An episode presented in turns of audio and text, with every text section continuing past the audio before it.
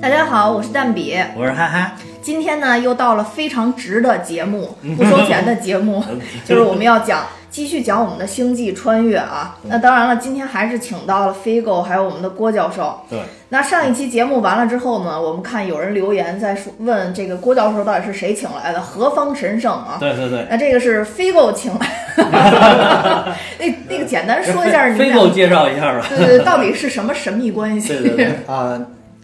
我我大学学物理的哈，但我我我全还给老师了。 然后郭教授是我这个同宿舍的同学，哦哦是我们班学的最好的。就是啊还没有没有没有没有，学得还没有还给老师的那位同学是吗？不错现在我变成老师了，就看谁还给我了。呃，郭教授最近刚给我发给我一本儿，呃，我大学就是说放弃我当物理学家这个梦想的一门课，这个电动力学最新的英文教材是他自己写的。 我说我还能看得懂吗？英文教材，哇呃塞！郭郭教授好厉害啊！厉害厉害厉害！不但有物理天赋，还有语言天赋。哎，要要不然简单也介绍一下，这个郭郭郭教授是东南大学的教授是啊，吧？郭教授自己介绍一你下吧。自己教授，就是万一就是我们听友有的对不对，想报考东南大学，以后说不定跟着您，您让您当导师呢，对吧？对对对对， 嗯，要我先介绍他吧，你先介绍啊，他你。对对，飞哥介绍的，我捧一下。不要啊乱外人捧捧才是真捧，啊对不不对要乱吹。那个，呃，郭教授是在清华读的，呃，本科包括硕士研究生，当时就研究啊、量子量量子信息量子信息，然后后来博士是去了芝加哥大学读的，哦，哦也在那儿做做好博后吧。呃，不是在香港大学做，那就是当时想回国，哦、就是我是博后是到香港大学读的，嗯是吧？嗯，啊，是研究当时研究这个弦理论，呃，没是未遂，未遂。对对。显理论啊有点教授的意思。我等了大概三年， 但是那边导师没钱，啊，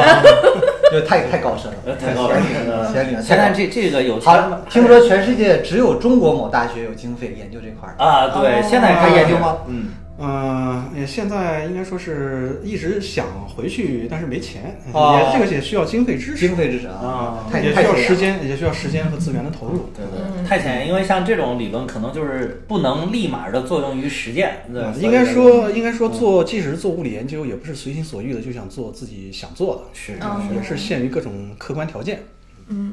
这中国已经现在已经算是很厉害了，就是有这些闲钱投给这种你好像不能马上作用于实践的，对如果在其他国家可能就更少了。但嗯是我们的积累还不够，跟美国比还是积累还是不够哦啊。毕竟这些很多研究都是要有钱有闲才能嗯嗯才对对能对进对行。对，所以还得还得发展，再发展一些，越来越好，越来越好。嗯，希望五年、十年之内有很多就是资源投向这个方向。对的，就是我们听友啊，如果有大牛，真的可以对考虑一下，到时候跟着这个我们郭教授对对做博士啊，或者什么啊、应该说我们我们我们大学，嗯，可能偏向工科。啊，工科啊，啊，他以前是南京工学院，哦呃，改了名之后，老是被人误以为是福建 的三本。就是 福建有一个东南电视台嘛，啊啊就是东南电视台是东南大学旗下东南卫视。呃，这个名字有人就是我们学校总有人说改的太失败，啊实际上它呢，应该说是，呃，我们是起源于中央大学，就是这样。中央大学有一阵子也叫东南大学，哦，你说南京南京大学吗？嗯呃南京大学跟这个东南大学，或者说是东南大学跟南京大学有一阵子在争这个，呃，中央大学的这个传承，我哦觉得是没必要。啊。哦中央大学就是民国的时期的，对，没有必要，都是前朝的了，没有必要再再争 了。但是前朝有什么好争的？没有必要，没有必要。但是你研究还是理论物理啊，对对吧，偏理论啊啊，嗯嗯，厉害，厉害，厉害！行，到这儿那个各位听友也听出来了啊，我们是什么意思？嗯，各位听友，如果家里情况允许，请捐钱给郭教授，让他去研究森林。 对，虽然可能短期内没有办法作用于我们的现实，但是未来我们人类要逃离地球，就全靠它了。靠很多这个后对，你辈看那个片子里边儿嗯，这个这个那个呃这个布兰德教布兰授德嘛，教授，嗯他就那最后那个那个解没有解出来嘛，嗯，啊，对我插一句，对啊，啊我当时我看到就是布兰德教授在黑板上写了一一个方程，对对嗯，我后来就是把那个呃拍下来，拍下来，哎呦然后发现 查了一下那个方程，实际上是十一维超引力的哈密顿量。啊，十一解，请请解释，又 没又新名词儿，我天，什么十一维什么十超一引维力？超引力的哈密顿量。哈密顿量是什哈么？密顿量就是我们物理上就是分析力学呃里面的一个量吧，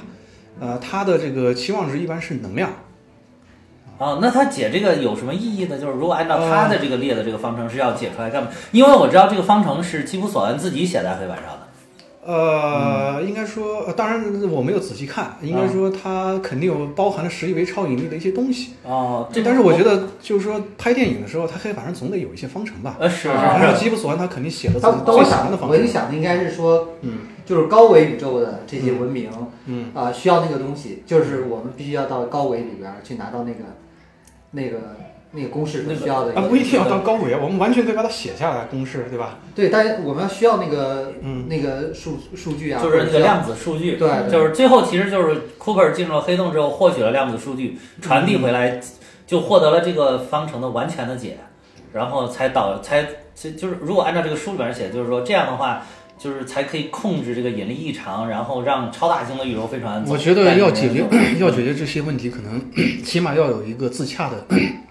呃量子引力理论。啊，对对，量子引力理论。但是说现在量子引力理论不是说还处于一个比较模糊的一个环节，嗯对，就是呃，所以他们可能选了一个最接近的，就是说哦最接近的方法。十一维超引力。虽然超引力还没有没有，就是说呃没有自洽的量子化的这个版本，哦，因为它可能还会导致一些无穷大啊，这个可能是太技术了，我们就听友们，你看值不值？你们不知道黑板上写的是有什么作用吗？听我们节目让你知道黑板上写的到底是什么，对嗯我吧？记得我当时把这个图片还保存下来，发到发到我的朋友圈了。哦， 然后有人明白你要干嘛， 这是最关键。朋友圈，朋友圈，你发完以后是不是就没有朋友了？真的是，毕竟只有发吃的才我哎我会没看到，朋友越来主越要是我多。没 看到，我看到我给点了。对，咱咱们这样，咱们先还是先继续按照咱们上次的顺序接着聊啊，因为这嗯中间如果你咱们直接聊到后边的话，就错过了我特别喜欢的一个演员嗯，啊，就是他们从那个咱们上上次说那个米勒星球 特别，喜就欢的那演个员水球，嗯嗯然后出来之后呢，他们又到了另外一个星球，对是一个冰球，冰球，对，冰球，那冰球上面呢就是冰天雪地，嗯，然后并且他们在上面的那个应该算是他们一个小基地吧，对，然后里边发现竟然还有一个活着的地球人，对对对啊，，就漫威星是球，马特达蒙， 对，马特塔嗯蒙对对号称是被美国宇航局拯救过最多次， 花了数百亿美金，不是数千亿美金拯救的这个有一名一名演老被员， 拯救， 这火星救援也救他，对吧？是那个《拯救大兵瑞恩》演的。呃对，就是拯救大兵瑞恩的那个瑞恩，当时他还对年花轻了，太多钱了。后来就说是 NASA 花了几数千亿美元拯救了这马特达蒙，一直被拯救，对。 然后感觉在这里边儿他还不是有特别强的那种自救能力嗯，对对，还不像那火星救援似 的，他那个没办法，他这个太远了，离得实呃，在是对对没办法对啊对。对，那确实是，嗯只能等待别人。就是他通他这回获取救援，其实是通过一种非常卑鄙的手段，可以说是，嗯，嗯，就是发发送那个假数据。其实他那个星球不小，不适合人类居住。对嗯对对，哎，其实那一块儿我没太看明白，他是跟那个 Cooper 他们是有一些争吵啊，还是怎么回事？为什么他自己非要自己从那个星球上去走了呀？ 因为他欺骗了他们嘛。他欺骗了他，他他不想走，不是他不想留下来，他他是希望有人能过来看到他是要们。，但那他不是一直他喊着想我要走去拯救更多不的是人他想吗自？己先跑嘛，嗯他把自这己些先人跑扔啊掉，这样把他们留在上面，就没有人知道他在作弊嘛。嗯，哦，对，所以他就想跑，开着飞船再去另外一个星球去找，或者是启动那个 B 计划，就是用那个建立人类殖民地的这个计划。哦，反正我觉得那那一段 Cooper 也是就非常惨，然而且后我黑人宇航员也非常惨。而且就是它传递的这个数据，你知道吗？嗯，就它传递的这个，就是说可以适合人类生活的这个数据，嗯，这部电影也做到了极端的严谨，也不是随便编的，是这个请来了一一位叫是加州理工学院的地质学博士埃利卡斯旺森来为影片准备的这个地质地质数据。哦，啊，也并不是说拿了一张纸上面随便写点数据，当然这这个很有可能发生在我们中国的电影上，但是这个对于《星际穿越》这部电影啊，不是，当然也除了中国电影，也可能发生在就是美国拍的其他科幻电影上。嗯但是对于这部电影，啊就是一真的是做到了极度的严谨，嗯就是专门列了一个表，将这个顶上的一些碳氢化合物嗯啊、氧化还原、酶类啊这些，全都是写到了一个适合就是生物生长的这么一个一个数据，就是嗯地质学博士埃利卡斯旺森提供的。哎，说到这个适合生存，就一般情况下，咱们找这种适合生存的星球的标准，就是最重要就是有没有水源，是吧补？水，对，然后有嗯水没有很重要的一个指标吧？温度适宜嗯温度适宜。嗯，然后我看他们那个有一个，就是负责上次我说那开普勒尔那个望远镜的那个女科学家，她说什么还最好是地面有岩石，有一些东西。嗯有如果是地面全是水的话，那嗯也只没有法，这人肯定没法生，鱼可以。对，未来水世 界是吗？对对对对，那那其他的这种东西对物理有什么要求吗？比如星球上面，应该没有吧？就只要引力能给咱们吸这住。都是物理数据吧？地质学也属于物理的一部分吧？不是，它是这样的，就像像火星移民，嗯它也有一个假设，就是呃，它有个地貌，然后有岩石，然后有一些河，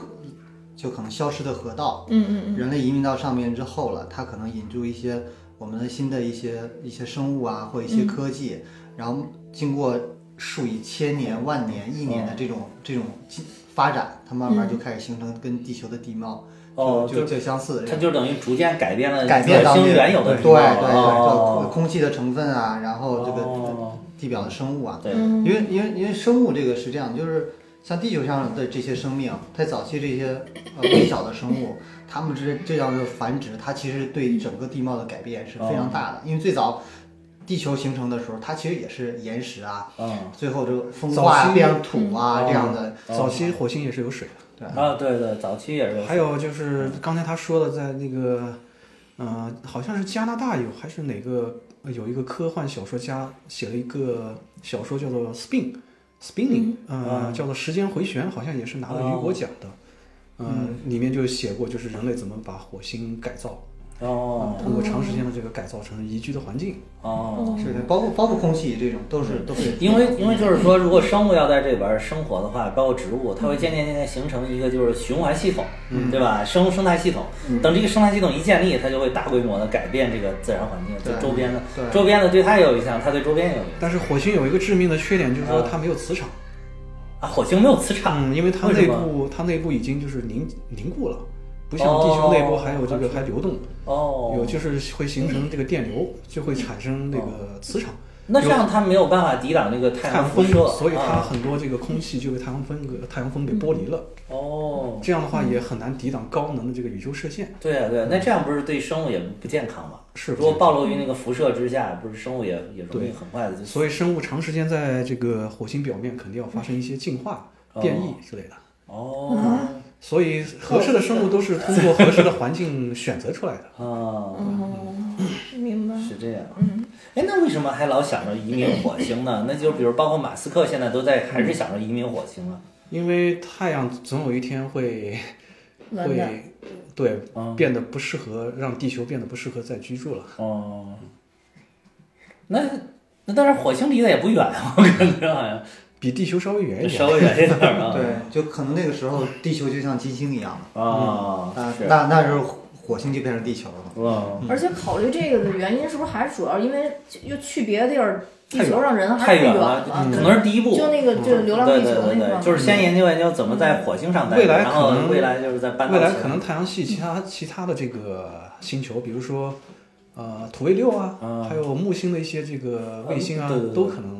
当做这对对个对，我原来就是看《十万个为什么》的时候，也是说说可能木星或者土星的卫星有可能适合人类居住，啊嗯对吧？对，当然那个那个叫亚瑟克拉克嗯，在写那个呃星叫什么？有一部电影叫叫叫叫星星球漫步吧，还有太空太空漫步步。二零零哦一。呃，太太空漫步里边哦就是讲木星上面的那个卫星上面的一些生物。木星那时候变成一个恒星了，哦那个电影里写的，呃，电影里拍的。然后这个那也是高级文明变的，嗯，对把，它变成哦，那个也是经典。对，啊，那是哪部？那不是《太空漫游二零零一》吧？太空漫步，太空漫步，嗯，太空漫步应该是哦一九六八年拍的吧？对那个时候就能美国就能拍出他这拍么经了典拍了三部曲，啊哦，一九六八拍我的也第补一补课，我也只不过那个《太空漫游二零零一》，我知道就是六十年代拍的。他特别他嗯有的什么牛逼二零二什么二零三零三零九九什么类似这样的，哦拍了好几部，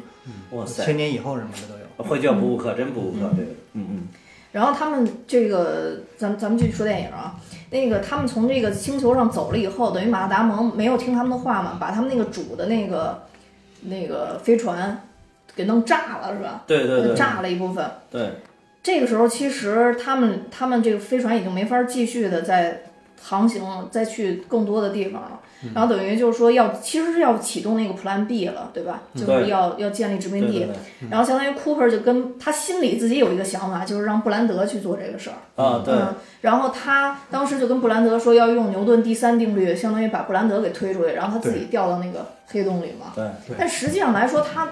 我看有一些理论说，那个他实际上他就算进入黑洞，对布兰德的那个推动没有力没有什么非常危险嗯没有其实这个这个书上讲了，嗯就是基普索恩写的书上讲了，就是他其实这个力非常微小，他嗯他等于说是没什么作用。其实是他怀有私心，就是他自己想舍命冒险进到那个黑洞里边去，看还有没有机会再能够拯救，就是他女儿。嗯其实这个他是希望去黑洞里边看一些就是别人看不到的东西。嗯刚才说黑洞，我们说旋转黑洞，它能拖拽着自己的这个周边的空间一起转。嗯嗯嗯这一层呢，在世界世界面之外有一层嗯叫做能层，嗯就是说一旦这个这个宇航员进入这一层，它会因为这个随着这个空间一起转，嗯就会获得就是黑洞赋予的一些额外的能量嗯哦啊，所以不需要通过这个牛顿第三定律就是反冲一下，哦，它也能获得足够的能量。足够能量就把它弹出去了。对，哦这个跟弹弓效应差不多吧？呃，有点类似，但是原理上不太一样，嗯因为黑洞能拖拽着时空一起转，对吧？哦哦，它时时空间力宝计宝划对嗯对，哦空间整个就被呃都被带着一起转了，这样哦嗯就有点像，比如说人在水里面，对吧？水本身在流动，哦，嗯带着人一起这个一起走运嗯动，然后自己再加上自己的力，是吧？对对，嗯，就是它这里边儿就是你刚才说它那个就是把飞船搞爆炸嘛，那个爆炸其实也特别有意思，嗯就是它真的是就是完全是一个太空中的爆炸，嗯，然后那个就是火会瞬间就熄灭，因为太空中没有氧气嘛，嗯就是哗爆一下之后手火瞬间，你看那个电影里面拍的时候也是那个火瞬间就灭了，嗯还有一个就是没有声音，太空里面爆炸没有声音，看爆砰的，然后你看那个整个镜头就是非常静的，对对对，其实他这个电影里面拍到有好多幕在那个太空里面都是没有声音的，我觉得这点儿也是特别特别有意思，就是特别符合而且科他学。追上那个那个，哦，那个那个自己让像人非常旋转紧张，啊对，因为它一爆炸之后，它他们那个永恒号就是那个圆环型的嗯飞船就开始自转，然后我看这个里边儿这个基普索恩写的说，它这个自转的离心力已经达到了七十这个 Gs，就是这个其实 G G G 就是 G E E S，哦，这是 G 读 G 是吧？嗯这就是七十倍的地球引力啊。对然后这个其实是挺挺，所以他后来那个就是差点晕倒嘛。那个嗯布兰德教授已经昏倒了，对他布兰德是差点就已经昏倒昏了倒啊，就是已经挑战人类身体的极限了，可能不过如果它是在那个旋转中心的话，啊，它就还好，还好哦啊。哦，哦哦就还好，嗯，是这样，怪不得呢。我说还没有彻底 over。如果是七十 G 的话，那人肯定是被肉体肯定是被撕碎了。哦我记得好像有一个数据说人。人所能承受的最大的这个力应该是五十 G，五十 G 哦哦，所以还是有科幻构趴思着的呢部分。不不是，他他不管他在中间嘛， 你的体重突然增加五十倍，呃七十倍，你能受得了吗？嗯自你己就身被体的这个支撑力，骨骼的支撑力、哦硬就力压不住了，就是对但是中心受不就了好一些了。嗯，中心，因为它那个，因为这个，呃呃，应该说惯性离心力产生的这个速度吧，加加速度吧，离心加速度应该是正比于它的这个半径吧。哦，你半径小一点，这个速度就加速度就小一点。哦，还有他曼曼恩星球上还有一个我觉得特别有意思的，就是那个云是动云，嗯，就是它那个整个浮在空中呢是动起来的，但是呢，为什么动起来还能浮在空中？这个我我也没想明白。就是他嗯说动起来的应该是那种，就是因为那个星球特别的寒冷，所以就是是冷冻的二氧化碳和冷冻二氧化碳应该叫叫什么？嗯干冰叫干冰，干冰对，嗯干冰和水蒸气的结合物可能冻在了空中。他们飞下去的时候不还撞了那个一下？嗯对对啊对。所以这这个也挺有意思。刚才 Figo 突然问趴着的那句话，让我觉得你真的是可能把知识都 还给了老师。另外，平时跟 Figo 聊的时候，觉得物理学知识还是挺丰富的，然后在那一刻走向了盛大的。我来听教授讲。 对，其实那个咱们之前说的那个黑洞，还有一个也是咱们默认可能嗯听众已经了解，但是咱没解释，就是那个基点，啊，嗯，就没解释基点到底是什么。这郭教授给解释一下。啊、基点的话，要说它严谨的这个数学定义，可能需要一些数学，呃，一要去引用一些数学，嗯呃，呃，数学上的这个术语。嗯呃，那么我们大概可以理解成就是说，呃，它的这个曲率由曲率所定义的一个量吧，嗯，就是在那边发散了，变得无穷大，变成无穷大了。太专业了，太专业，没听懂。我理解一下，我说说我的通就俗理解是无限的这个弯曲吧。啊，无限弯曲，我说说我通俗嗯无理限嗯解，弯就是曲，嗯，就好比就是一个球，然后它质量很大，然后就会拉着旁边的这个嗯，这个这个时空弯曲，嗯，但是这个球还是这个球， 所以它就是那个质量无限大的那个底，就那个是地方，那个，比如说嗯对呃，你你在这个平面上，比如说是弹性的，弹。性的，对如果有一个球，它会把这个、呃、对，平面往下平常往下压，拉，如就果是压的无限深的话，无限深的话，就啊就像一就那个像球不就是像一个基基点了？嗯对，哦我是这样理解明白，的。明白，明白。就是就是画图其实更容易理解，就是嗯如果有这样图的话啊，曲面，就是像一个漏斗一样下去，在那个漏斗的最底下那个点就是基点。 对，其实其实咱之前来节目之前也聊嘛，就是咱们宇宙就诞生于基点嘛。呃，咱们宇宙可以说是对诞生于一个呃未来基点吧， 未来基点，什么叫对未什么来叫基未点？来基点？因为基点它总有一个方向吧，呃，就是说是黑洞内部有一个方向，对吧？刚才我们说那哦个，因为光锥反转啊，啊啊，那个就是说呃，在在基在这个黑洞内部，呃，如果是呃进入黑洞内世界内部，它的方向总是指向基点，对吧？嗯嗯那么我们说原，这是因为我们与时间的原来的这个时间方向是指向未来的，嗯对吧？呃，指向未来的，所以它指向就指向基点。当然，如果是这个方向是反的，如果是从过去指过来的，嗯那嗯，么我们说这个基点是过去，过去基点，那嗯，么它只能只能从这个基点出发，然后走向未来，哦是这样。所以我们可以把这个大爆炸那个点呢，当做一个过去基点，哦，哦，就是你这个基点是未来基点，对吧？，对对。未来基点，但未来基点走向哪里？走向基点，就是说任任何人都是通过，哦，就是未来我们都要走向一个基点。你都不可不可避免的走向基点。哦，那么如果是过去基点的话，基点的话，你你的过去都是从基点出来的。那我们过去只有一个基点啊，但未来有很多个基点。啊、啊、未来是不是很多个基每个点黑最后洞里还都有会？基点啊。但是未来会不会很多个基点最后又合并成一个基点？因为我我记得原来那个大爆炸理论好像你嗯说是只有先在这个黑洞内部才只有这么一个走向单个基点的，所有的方向都指向这个基点的。啊你如果在黑洞外部，你没有这个，没有这个，有可能。当然，广义经典广义相对论预言，也就是说我们这个宇宙一定有基点，哦。一定有基点。那就是还有就是说，大爆炸理论就是说，现在我们就碰就是还属于膨胀期嘛，还属于这个嗯宇宙往外扩张期，但是就是扩张到一定程度之后又会坍缩，就啊再往里边又收缩收缩，最后又回到这个基点。这个有不同的宇宙模型，哦取决于这个宇宙整个宇宙的这个总能量。哦如果总能量特别大的话，嗯就是说它的引力足够抵抗它的这个所谓的这个膨胀，我啊们可以把它形象的理解为斥力。啊引力大于斥力的话，它最终会收缩，啊！对吧？对，如果是达到一个平衡，它最终会达到一个临界的一个平衡态，啊，对吧？就是膨不胀再也变不会那化。么那么快的膨胀。哦如果是引，如果是物质太稀疏，总能量太少，那啊么它会一直膨胀下去。哦斥力这样的话，斥力会大于引力。哦其实我我我再追问一个哈，就是黑洞里那个基点嗯会不会嗯。可能再产生一个新的宇宙？呃，这是个好问题啊。啊啊、呃，也事实上有科学家提出过，就是我们这个宇宙也是一个这个黑洞，也是也也是一个黑洞。哦，就是我们就本身就是在一个黑洞里边嗯，只不过这个黑洞非常非常大，对吧？啊它的质量不知道是太阳的多少多少亿倍，啊后面多少个零，对吧？啊那么这样的话，在这个黑洞里面，那么它因为它的这个时空足够均匀，对吧？那么有足够的这个呃，就是说有足够的物质让它这么演化下去，嗯对吧？如果在这个大的黑洞里面，物质也能够再聚集成一个新的这个大质量的恒星，嗯那么这个恒星的质量只要足够大，那么它演化下去也肯定也会形成一个新的黑洞基点。嗯啊，那么你也可以把这个黑洞当做一个新的宇宙子宇宙，对哦，吧？是吧？那么刚才我们说的这个宇宙黑洞模型呢，它可以认为它是这么认为的，认为就是说我们这个宇宙在膨胀嘛，对吧？膨胀只要是离我们越远的这个星体，它向外这个远离的速度越大。越大，对，那么只要是这个距离达到一个足够大的一个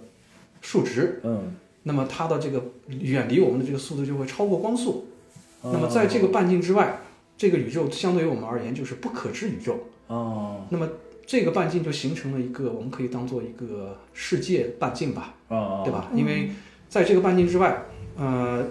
我呃，我们相对于他们而言，它也是不可知的。哦那么我们相对这个半径之外的这些宇宙，可以说是一个黑洞，哦，对吧？有人还估算了一下，这个哦我们可以把这个半径叫做哈勃半径。哦，有人估算了一下哈勃半径跟哈勃半径内的这个呃总宇宙的总的这个物质的质量，然后根据这个质量，再根据呃史瓦西公式算了一下它的这个史瓦西半径，嗯，发现两者差不多哦，啊。那么要让这个宇宙不断的膨胀，那么也就是说，我们知道这个宇呃黑洞它要变大的话，它要不断的吃进质量。嗯，那么也就是说，不断的有外部的这个，呃，它是一个黑洞嘛，它会吸收外部的这个质量进来。对，所以我们那个基点还在所吸以收其他别的东西呢。对对对，所以这个黑洞，我们这个宇宙黑洞在吸收外部的这嗯个这个质量，然后变得不断的呃越来越大，越来越大。哦，有人也估算了一下，就是说要维持现在这这么一个膨胀速度，大概需要每秒钟需要多少个多少质量才行？嗯我忘了这些数值哦，也是非常庞大，啊、也是肯定是很大的一个数值。哎哦，也就是说，假设咱们这是一个黑洞的话，还在不停的往里面吸，是吧？嗯，我们这个宇宙当然也有也有也有小的这个黑洞啦，对吧？有很多哦是，我就理解，就是就等于说，其实也可能是咱们现在的宇宙就在是外面一个宇宙的黑洞的世界以内，对，如果你把这个黑洞或者宇宙类比于生命的话，嗯，那么你也可以想象，我们是这个母宇宙也不断的在孕育一些小新的子宇宇宙宙，哦子的宇是宙，吧？哦，对对对，不这个是一个不太恰当的这个比方。是是明白是，了。所以说，咱们电影里边讲的这个，其实等于跌入黑洞的只有男主角，就是 Cooper 嘛，啊他对相当于是去想去执行，还是坚持执行 Plan 呃 A 的。对对对，因为他他跌入想黑救他女洞儿，，嗯对他跌入黑洞是为了收集数据，对对然后去解传这个方程式嘛。对对对。然后 Plan B 就是那个安妮海瑟薇演那布兰德，对他是去去去了新的埃德蒙兹星对球，对，然后去去新建的立了殖民地星球。嗯，对对。但是其实这男男主，一个是他跌入黑洞以后，为什么这个男主没没没被撕碎呢？不是说跌入因为这个黑洞就是嗯足够大，大，就是足够刚大嗯才是之吗前解释了，就是足够大，足够大，就它的那个势能就不会差别太大，是吧？嗯？引力就是身体各个部分所受到的这个不同的这个引力就嗯不会不会差太异多。太大啊，就不会被撕碎。嗯嗯哎，那他为什么会跌入到一个这个超立方体里边呢？这立方体哪儿来的呢？这个就是纯纯那个猜想嗯了，这个在这个整个书里边写了，也就是这一章就整个是因为这科学猜个想，其实是我们要说这个基点呢，它是所有的这个物理规律 breakdown，就是嗯所有都不再起效果的一个地方。嗯啊，所以在那一点呢，也可以说你可以想象任何的事情，嗯比如对说对突然他喷出一一顿满汉大席全席啊， 是嗯是是，对对呃没有逻辑、没有理由的。对对哦还有，当然嗯基点呢，它是通过广义呃经典广义相对论预言出来的这么一个结呃结论。嗯嗯呃，这个呢是有很多物理学家都不喜欢的，因为因为物理呢是要预是要解决物理问题，嗯但是广义相对论却预言了一个自己失败的一个结论，对吧？所以这个是很多物理学家对，不喜自欢的。自己失败是什么意思？对，因为在基点处所有的物理规律都失效了，哦，那么广义相对论自己也失效了，哦，对吧？它预言了一个自己失效失效的的一个结一个论，啊哦这不是逻辑上就形成了一个不太自洽的一个地方。哦，对对对哦是嗯嗯是是，当然，也有人觉得这个可能基点并不存在。比如说，我如果我们有这个呃自洽的这个量子引力理论，嗯，嗯，那么如果有这么一个理论，可能基点就会被其他的结论所代替了。哦，嗯所以就是说，等于说现在这个量子引力理论，也就是还在继续发展，所以还在继续发展的阶段，目前还没有一个被广泛公认的、公认的嗯接受的对一个理论。还在探索当中，对就是量子引力，这是应该说是目前最高深的一个理论，呃，还行 吧。呃站在还你有的角度就是我觉得很高深了。哦，原来只是还行，对，那怎么解释它里边儿那个？就是你刚刚说那是想超立方体那是吧个超立方体，那个就是超立方体应该说是一个想象吧。我我一直都说，我说这部电影里边最科幻的地方、最幻想的地方就在这个地方，因为因为你不知道黑洞里边是什么，其他的咱们都开可以通过科学公式推导，但是就这个里边真的是一个最幻想的地方。这个里边等于说是，如果按照这个书上写，就是等于它是连接了更高维度的文明，或者说是人类未来文明的一种形态，嗯，都可以，就是更高维度。那那那我一直都没明白，这超立方体到底是放在了基点那个位置，还是呃呃，电影电影里好像没说是吧？就没有没有怎么没说，展示就是他在那个黑洞里面一直往下坠，一直往下坠，最后突然就进入到了一个超立方体。嗯那个如果电影里面好像说的意思就是说，好像是那个 they，就是他们，嗯就是放到了这个里一个地方某一个位置一个超立方体。嗯然后反正我的理解就是，你不是飞过也讲过吗？我我说这个嗯超立方体应该就是把时间这个维度也变成了物理的形式，所以就把一个一个时间跟空间结合起来，形成了一个一个的小房间一样的东西，堆在了那个那个地方，形成了一个大的立方体。然后你来回串来回走，不但穿越了空间，其实也穿越了时间。对嗯对，应该就是这么理解。所以他能在那个里边儿，能在那个都在这个呃那个他 Morphy 的这个女女他女儿的这个房间里边，但是往这儿走你就看到是小的时候的 Morphy，、然后往那边走就看的是大的时候，后来后来的那个房间。对嗯他，他因为在在那里边，他可以到不同方向，相当不同的时间时间节时间段，啊，对，然后里边儿其实让开篇还埋一个伏笔，就是他他用那个呃用那个引力在传递那个哦对 stay 留下嘛，对对要对 stay，因为 stay，他觉得对没有任何办法了，啊，对说对你对，要留下来，啊然对后就是陪伴陪他陪伴对陪伴女儿嘛。啊，对，啊，他他当时传递这样的一个信息，其实就在那个房间里在传对递对的对。嗯啊，其实可以可以理解，把对时间作为一个维度，把时间作为一个维度，然后等等于说它是以以这个其实也属于这个特效公司公司的一个创意，就是把如何把这个维度对成为一个把这个时间这个维度成为一个物理化可视的一个这个维度，嗯，所以它就是垒成了一个一个小盒子一样的这种小房间一样的一个东西，但是它在里边可以前后左右上下任意窜动，就等于代表了在这个时间里边来回走动。嗯我既可以我们到过说去，也可以到呃我现们在。说在黑洞里面，这个时间不是被实质化了吗？哦，对实，质化成这个空间维度了嘛。对对对。在这里 可能可能有一就是点这点个这个意影思子啊这个对意思。对所以它可能还就还是在这黑洞嗯里边，对吧还是在黑洞的世界里边儿，对。对，然后这那个可能就是超高维度的文明就把这个立超立方体就放在了这个黑洞的里边，让你看，嗯，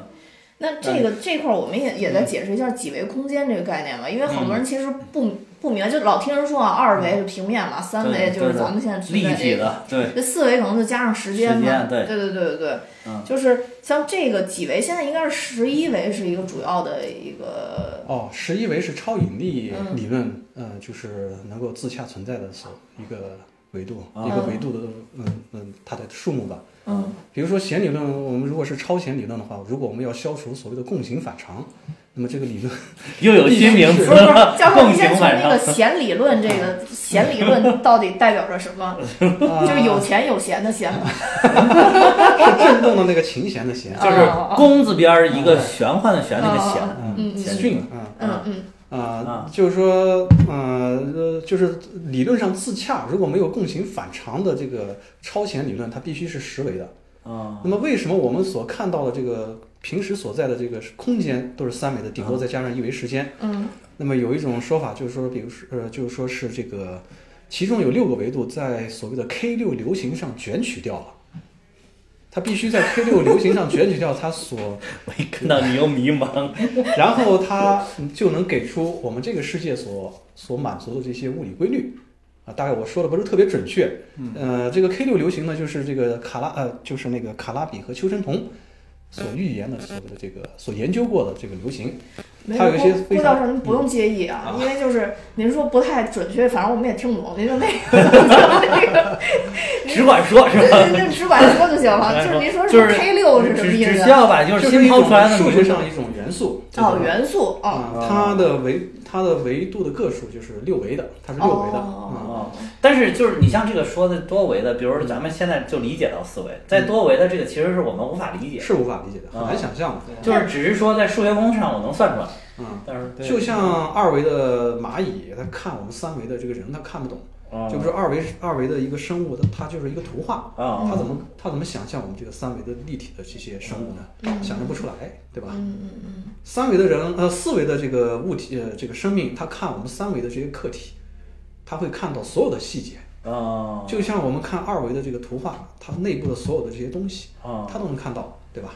嗯所以说电影里边那个其实是五维，对吧？因为有站在外边嗯，看多这多个了一电维影是把它限制在了五维，嗯就是但是在这本书里因边为，它基普只索恩也需要说，他说是有更多的维，比如八维，他说对他好像是提到了八我维，觉得它只需要五维，啊对，只因为它是把只需要啊它就是把这个时间线串起来了，对对对对吧嗯对因为更高一个维度看我们来说是透明的。嗯，啊对对，就其实咱我我就咱俩之前就聊过那个就维度的变化，嗯就形象的，嗯比如说这个一维的其实是一条线嘛，嗯嗯嗯一条线它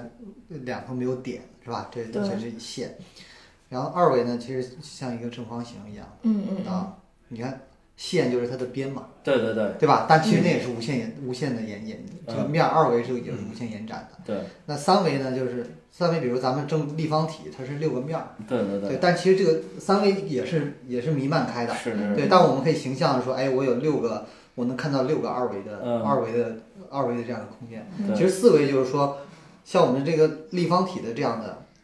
其实可能会有八个这样的嗯啊在这个空间里转，但是作为更高维度人一看，它这个八个立方体这样这样立方立体空间是什么样的，一眼就能看透了。嗯对对啊，其实其实我们可能只能只能感知我们所在那个那个三维的空间。对嗯，我觉得既我觉得可能就是说是，既然有超级文明能造出这么一个立方体，对吧？嗯那么他们应该有这个能力，就是把卷取掉的某个维度再展开，啊啊对吧？这个维度展开，其实在《三体》里面也有，就哦是三体人他们在这个把一个什么粒子，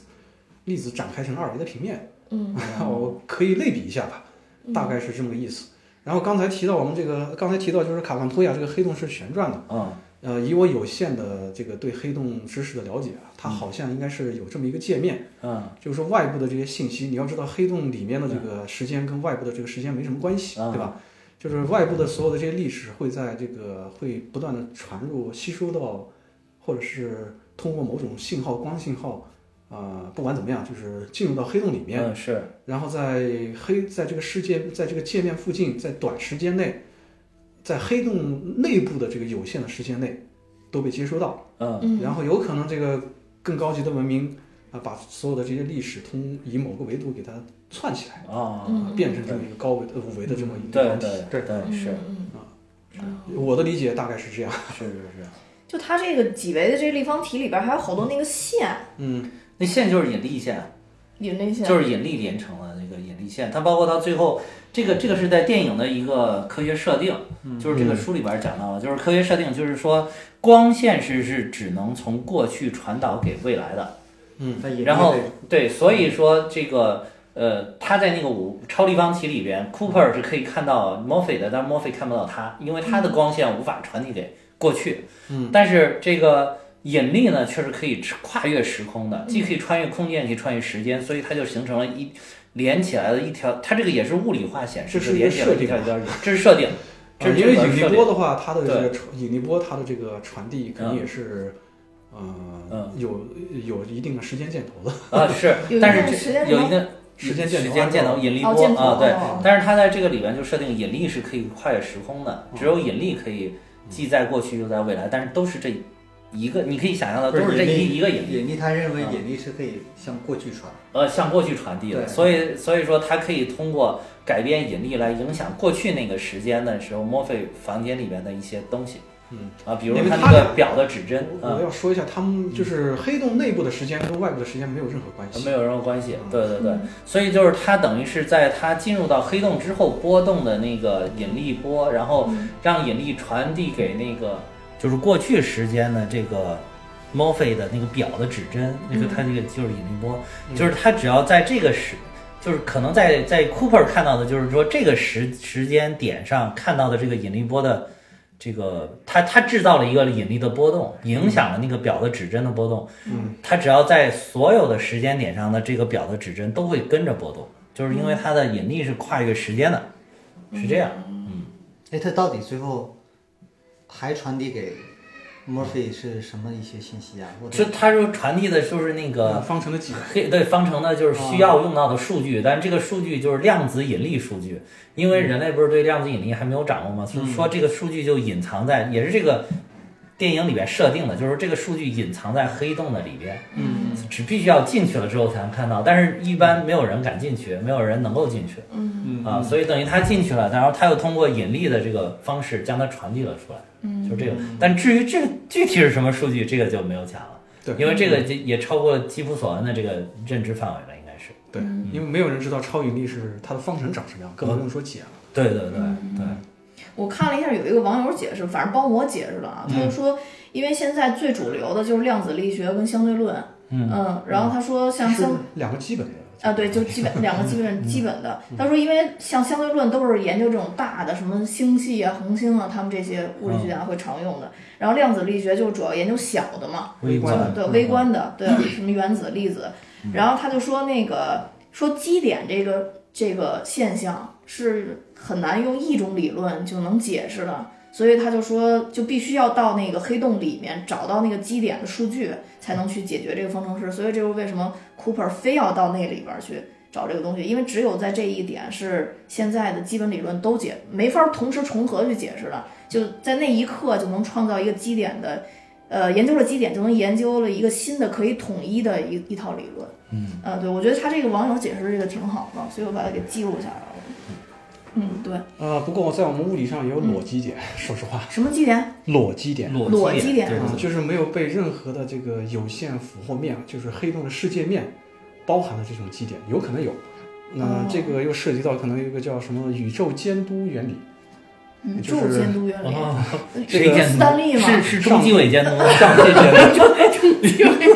有一种有一种这个呃，霍金说过一句话叫做“上帝憎恨裸基点”，哦嗯啊，啊，就是说认为任何基点都要被这个面儿给，就是呃世界面给包围包围住。嗯啊当然，这个说长呃说开了又很长了。哦，这个是不是也是通过这个公式推导出来的？对对对。不过过有物理学家构造出就是有可能有裸基点存在，嗯但是也是非常特殊的这种情况。啊，它裸基点就是等于暴露在世界面的以外，对，没那就有是没有被世界面没有包被包裹住包包裹住。那就是等于说我们人类岂不就可以观测它了吗？但是你一旦碰上去，那就就 over 了 over 了，哦而且它有可能是所谓的类空裸基点，就是说你没 法儿。就是你没法通过任何信号来直接观测的观测它，哦只有你碰到它的时候，你才能感知到。这样哦，碰到它才能感知到。嗯，明白了。哦，这么神奇？那那那它都已经暴露在世界外了，为什么观测不到呢？嗯，因为这个就涉及到时空几何了，对吧？因为它的类空的方向， 别问了，就不能乱问问题了 哎你世界你还是它占一定空间嘛啊？你是你是可以看到它外围嘛？啊！就它它那黑洞你看不到它，它通过它周边的东西是啊嗯能看到它存在的嘛？但这个可能它就是就好像是透明的一样。哦，哦就比如说在这个施瓦西黑洞里面的这个这个黑呃这个基点都是类空的，嗯，没事儿，就是跟这两点之间为什么叫类空呢？就是它们两点之间没有任何的这个因果联系。这样嗯，你听不懂是好事儿，激啊励我我们翻译也学挺费习，劲的。啊激励我们学习。有难度有难但不管怎么着吧，反正是通过这个就是非常科幻的这个五维空间，嗯等于 Cooper 教授是把这个信息，就是这个可以解方程用的数据嗯传回了他女儿身边，然后地球上他女儿已经是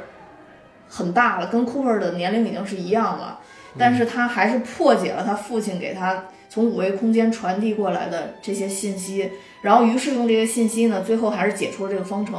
并且呢，就因为他已经解出这方程了，所以就帮助地球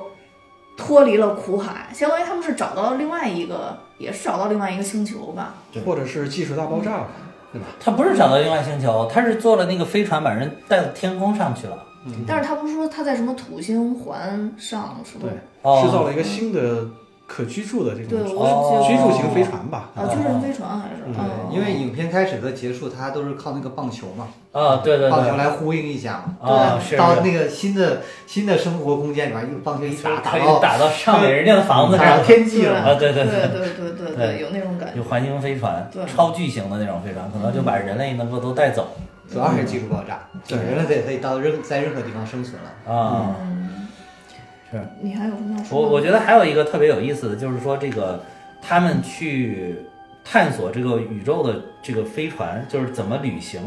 就是怎么在太空旅行。我觉得这个特别有意思，就是这个书里边也写到了，就是说他这个构想的几个技术嘛，就是怎么来推动，比如说这个 Cooper 他们乘坐的这个飞船能够达到一个什么样的速度。就是它这里边有一个很精确的，就是呃，人类真正发射的一个就是飞出太阳系的一个飞船叫旅行者一号嘛，嗯，说它现在是正在以十七公里每秒的速度飞出太阳系，嗯同时呢也利用到了这个木星和土星的引力弹弓效应，嗯，提了速，就是这个。但是在这个电影里边，永永恒号就他们做那个圆环飞船，应该是比这个咱们现在人类已经发射的这个航天器还要更快的速度，就是嗯平均速度达到了约每二十公里每秒，这个是根据它到土星花了两年时间的这个、这个来计算出来的。嗯，就是这个永恒号。嗯，那么这个基普索恩就是认为，就是如果利用火箭技术再加上太阳系内引力弹弓效应，那么到二十一世纪的末期，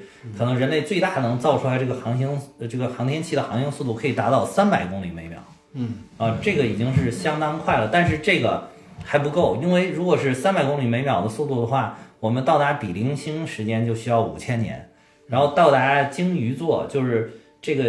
鲸鱼座的这个时间，鲸鱼座应该也是说是目前观测到的有适合人类居住的这么一个星星系。然后就是到这个时间呢，还需要一万三千年，所以这个时间非常久。当然，这个如果按照我们《流浪地球》的对吧，开着地球走这个时间也不算个什么。我们中国人就耐耗，对吧？ 就是我们中国的上下五千年的历史，对吧？所以到达比邻星，我们中国人还在，但但是到一万三千年就有点太长了。所以，所以这个是一个。然后就是说，如果未来还要想突破这个的话呢，就是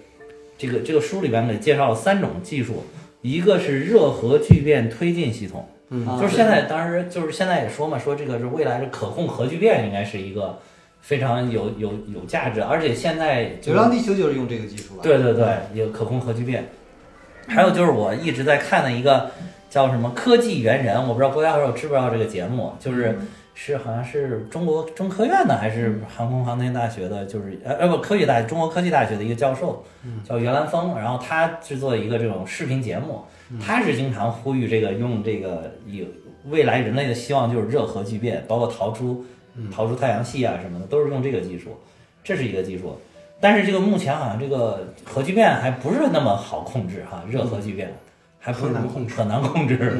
对对，到什么时候人类？然后这个里边给出的时间就是说，目前有的科学家认为比较乐观的就是到二十二世纪的晚期，就再过一百多年、一百五十年左右的时间才能实现。然后这个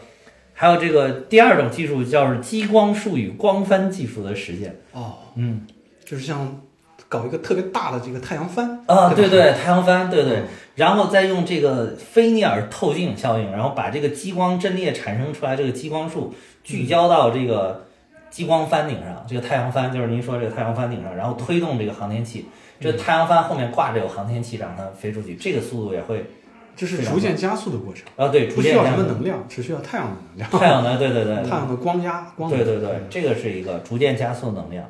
但说是这个这个，他说这个最高速度可能会达到光速的五分之一，这相当快了。嗯嗯。但是有个问题，你除了这个加速，你还有减速啊。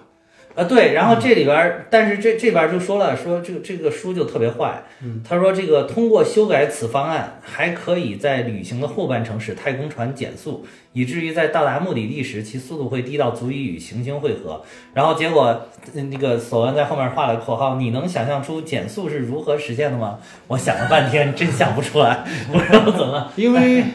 除了减速之外，因为它要对准某个目的星球嗯对才行，你在在一个恒星附近才能减速。对对对。万一你，那是不是他走到那个附近了，就可以利用当地的恒星来减速了？比如调转这个太但是空船万万一，嗯，万一就是说这个恒星突然被其他的这个恒星引力射动改变了这个位置，哦，那没有目标了呀，那对哦就一直在那儿漂泊呀，对，吧？反正这个就是，而且它也没法转向呀。哦，对吧？是，反正这个就是一个很科幻的一个技术了。然后还有一个就就是说，是基普索恩自己自己想的一个方法，叫双黑洞引力弹弓。利用两个在相互缠绕的黑洞，然后不停的加速飞行器，让它，然后通过这，然后再给它一个外力，让它弹射出去，然后这个也可以提高到一个非常高的速度。但是这个首先要飞到黑洞附近，啊、对，首先要到黑洞，就你说了半天哪个首东西先要找到这个双黑洞才行。啊啊，对，这个是这个是这本书里边给出的，那不是你第一个还可以啊，第一个就是嗯可控热核聚变，这个是有有点可能的，嗯对有点可能，因为现在我们正在实践嘛，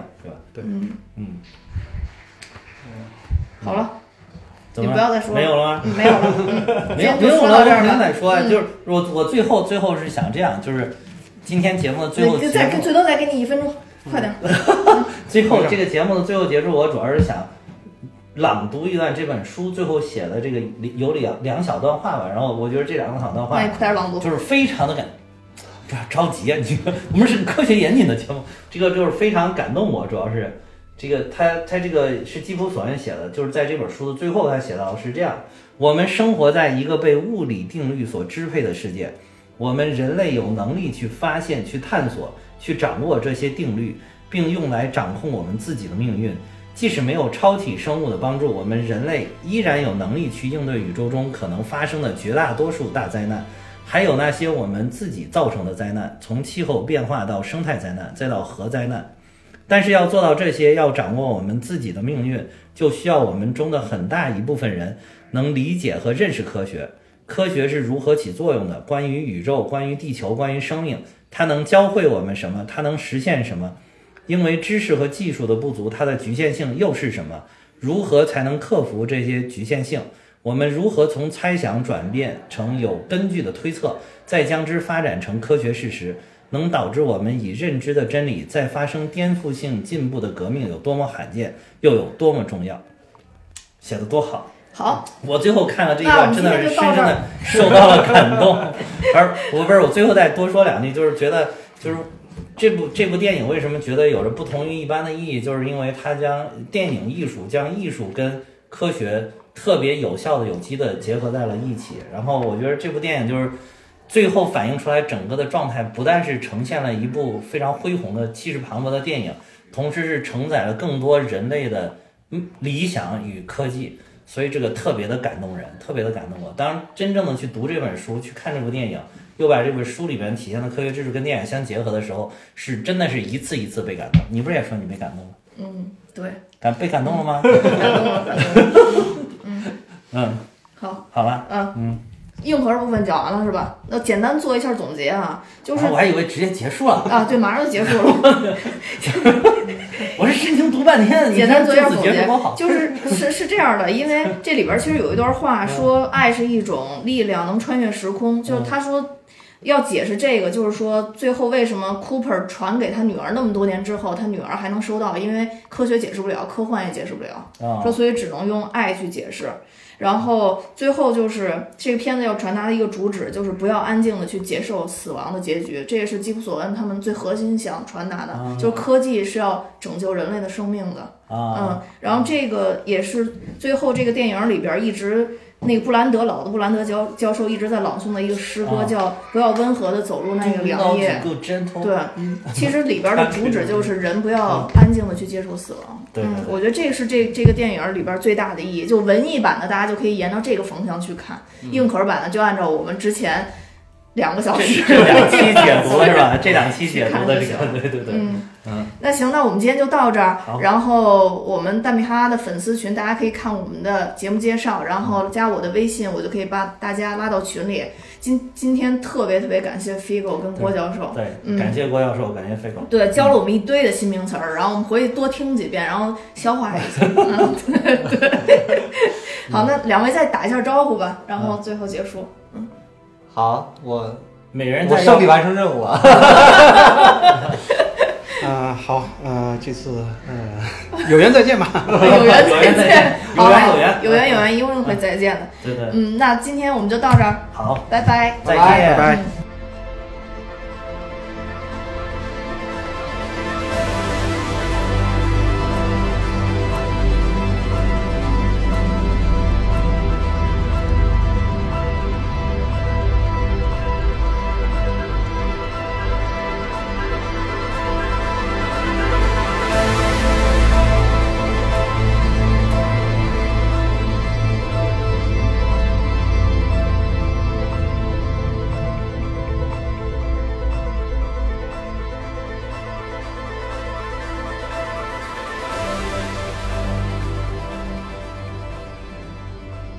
说起白洞呢，就得先说说黑洞。黑洞呢是广义相对论所预言出来的一种天体，